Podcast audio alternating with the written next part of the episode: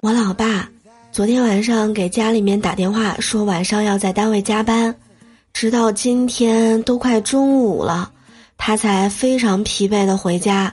我看到顶着俩黑眼圈儿，当时呢，他看了我一眼就去睡觉了。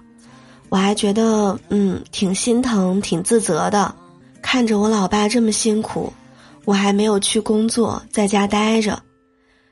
然后他躺下。